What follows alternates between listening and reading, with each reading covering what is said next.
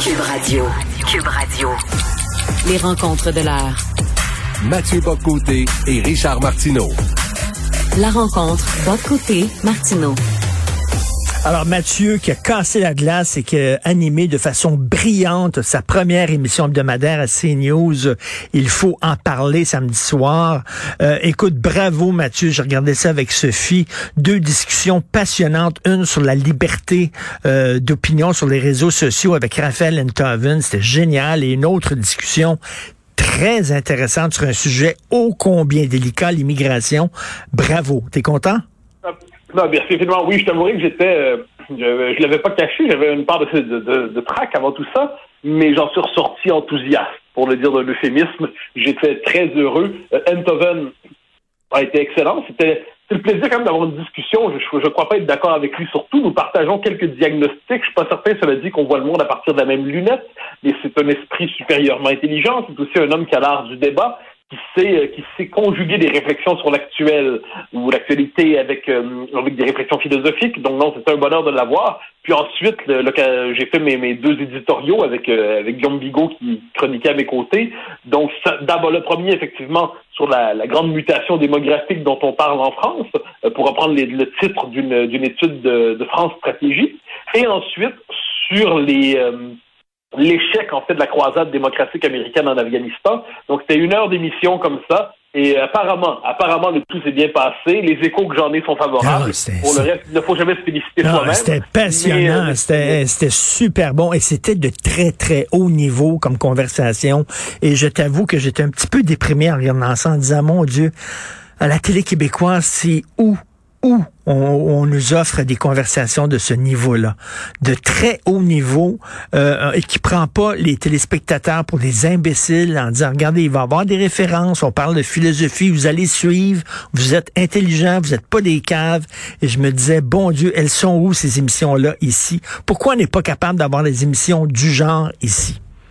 Mais moi, je, crois que les, les, Québécois sont, et le public en général, est moins, euh, est moins tâche qu'on l'imagine.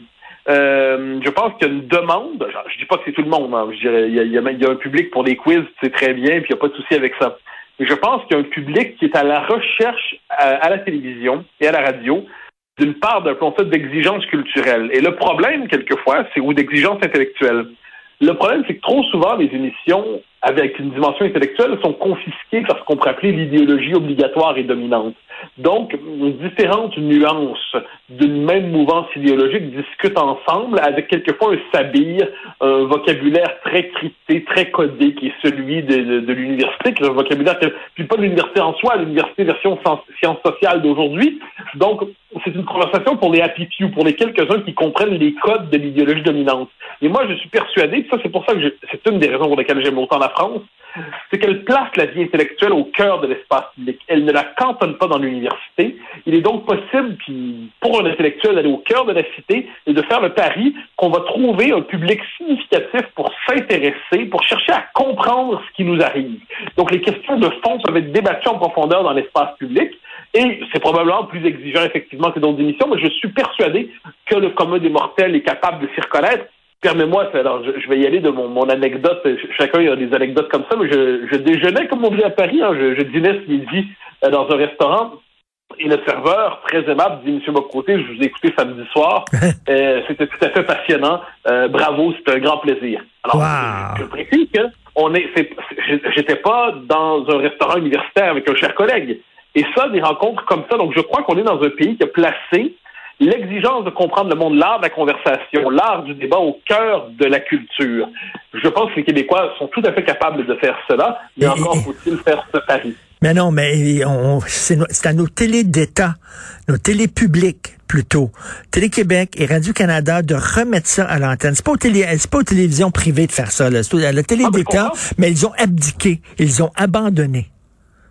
Ah, mais je suis d'accord, mais en fait, c'est le drame des francs-tireurs, si tu me permets de ramener ça vers toi un instant. Au franc-tireur, plus la formule évoluait, parce que j'ai j'ai suivi cette série, cette émission pendant des années, et tu remarqueras à la fin, tu proposais de plus en plus souvent de longues interviews, avec une demi-heure, je me rappelle avec Facal, avec d'autres. Donc pas une interview en 5-6 minutes, une demi-heure, réfléchie, posée, Et c'était des émissions qui étaient qui tranchaient avec l'esprit public dominant. Et à la télévision, on s'entend pas à Radio Ville-Marie. Alors j'aime Radio Ville-Marie, j'y ai animé pendant des années, mais c'est une radio sur un créneau particulier. Là, à la télévision d'État, au cœur de l'espace public, tu proposes ça. D'une certaine manière, ce qu'il faudrait, c'est que soit, si je peux me permettre, on ramène des francs-tireurs, on te permette, et toi, d'autres, ceux qui portent cet idéal, qui portent ce projet, de le poursuivre au cœur de l'espace public.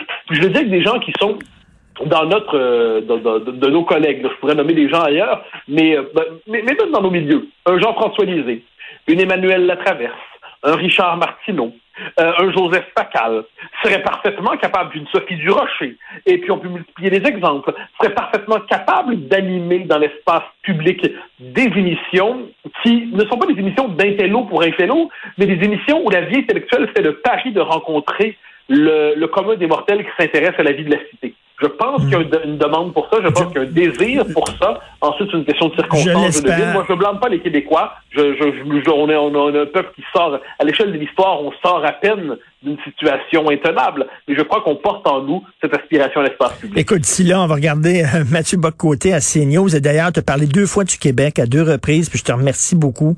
Euh, C'était intéressant de voir un animateur dans une télévision euh, française parler de, de, chez nous, de notre coin de pays. Ah oui, mais permets-moi de le dire. Hein. pour moi, et ça, c'est important de le dire, je pense que c'est même essentiel. Le Québec, pour moi, ce n'est pas une province à la périphérie de l'histoire c'est donc ça, c'est mon Occident à moi. C'est-à-dire que le monde, le, je participe au monde à partir de ma condition québécoise. La condition québécoise, pour moi, ce n'est pas quelque chose dont je dois me délivrer ou dans lequel je dois m'enfermer. C'est mon point d'ancrage et d'élan vers le monde. Donc, quand je regarde ce qui se passe dans le monde, je le regarde à travers notre situation et je pense que ce qui se passe chez nous est tout aussi important que ce qui se passe ailleurs. Et euh, je pense que quand les gens de CNews m'ont approché, ils n'avaient pas l'impression que soudainement je me déquébéchiserais en arrivant à Paris.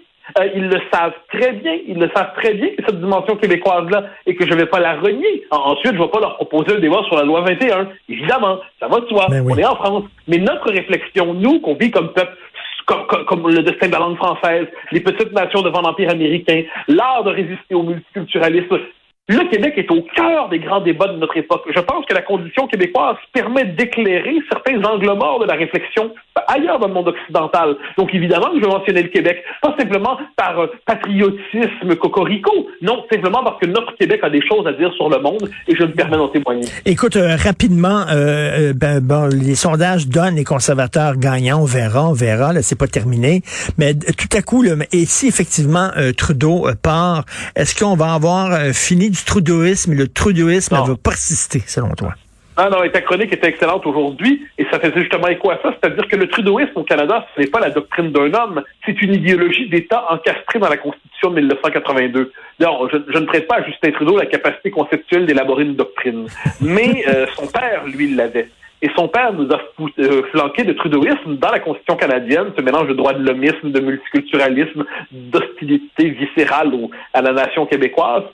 Mais qu'est-ce qu'on voit aujourd'hui, c'est que cette idéologie-là domine la vie politique canadienne. J'écoutais l'entretien, en fait, j'ai regardé des entretiens de, la télévision d'État avec les cinq chefs de parti, donc Renaud Toul, euh, François Blanchet, bon, les, autres, euh, Trudeau. Et ce qui est fascinant, c'est que les questions, ce sont de bons journalistes. Là. Je, Patrice Roy est un excellent journaliste, on pourrait donner d'autres exemples, mais leurs questions étaient euh, idéologiquement connotées par la forme de l'idéologie canadienne dominante.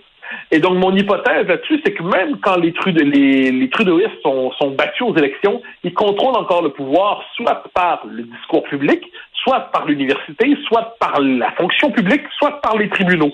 Donc, quand les conservateurs prennent le pouvoir, ils ne sont qu'un contre-pouvoir qui se nomme gouvernement et parlement. Et, euh, et moi, donc ça là-dessus, il faut les conservateurs, on le voyait, le malaise de Renault Tool quand il était interviewé, sur le fond des choses, il est obligé de donner des gages sans arrêt. Le pari qu'on peut faire, cela dit, c'est que s'il y a un gouvernement conservateur minoritaire qui s'appuie sur le bloc, eh bien là, ça crée les conditions, non pas pour renverser le trudeauisme, mais au moins le ralentir et le neutraliser partiellement dans ses effets sur le Québec. À tout moins, c'est ce qu'on peut mais, mais, le mal est fait. Le mal est fait. En six ans, il a ah fait un tort considérable. Et maintenant, le, récit national qu'il a construit, Justin ah Trudeau, là, en disant que le Canada, maintenant, est comme un genre de dortoir ou, euh, bon, euh, c'est rempli de, de petites communautés, euh, bon, et dont, les, les, les, Québécois, les Canadiens français. Ce récit-là est devenu le récit national. C'est ça ah, que ben les woke maintenant répètent. C'est non seulement le récit dominant, mais c'est encastré dans la Constitution. C'est ça l'idéologie dominante. Donc, qu'est-ce que fait Justin Trudeau? c'est l'expression enthousiaste et lyrique de l'idéologie dominante au Canada. Mais Justin Trudeau serait-il battu que le trudeauisme dominerait encore le Canada? De ce point de vue, tu connais ma, ma solution qui n'est pas originale mais qui est fondamentale. Si on veut se délivrer du trudeauisme, il faut sortir de ce pays.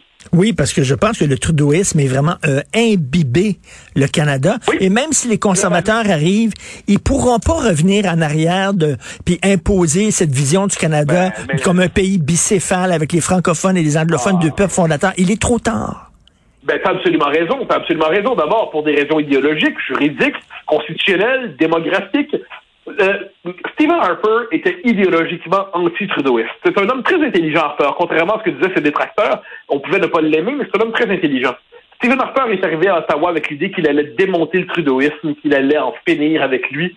Il en est sorti en disant qu'il allait atténuer ses effets, le modérer, chercher à le contenir, mais son discours a dû s'adapter à la puissance des institutions au Canada. Ça nous ramène une vérité vieille depuis Aristote. Le régime est plus fort que les partis qui l'occupent. Le régime canadien est trudeauiste. Le trudeauisme au Canada, c'est pas l'idéologie d'un parti, c'est l'idéologie de l'État. Donc, quel que soit le parti, même le plus résolu, il va devoir faire du trudeauisme malgré tout, néanmoins.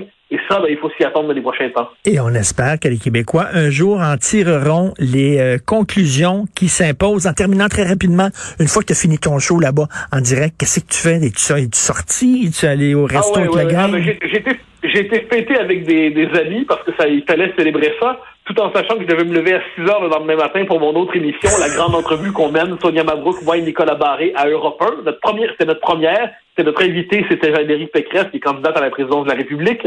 Donc, euh, j'ai fêté, tout en sachant que je devais me lever tôt le lendemain, mais je ne m'en, je m'en serais voulu de ne pas fêter. Merci beaucoup, Mathieu. On se reparle demain. Merci. Bye bye. Salut.